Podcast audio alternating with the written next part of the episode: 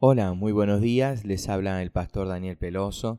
Quiero compartirles la palabra del Señor en San Juan capítulo 15 versículo 7.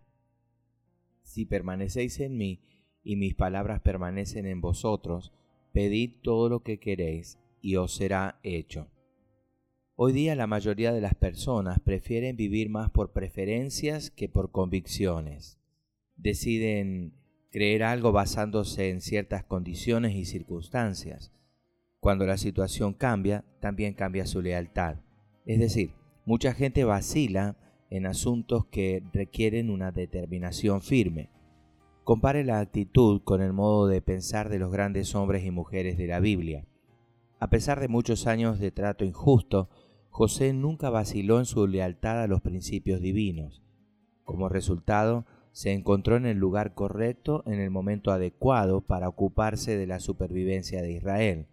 Daniel, otro hombre justo en una tierra idólatra, se ganó la confianza de reyes extranjeros por permanecer firme en sus creencias.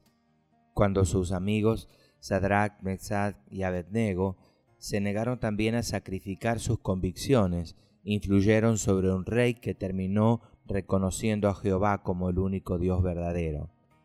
Como lo demuestran estos héroes de la Biblia, las convicciones sólidas pueden soportar los vientos cambiantes de opiniones y los argumentos elocuentes de los opositores. Si nos aferramos a la palabra de Dios y confiamos en lo que el Señor ha dicho, podemos mantenernos firmes.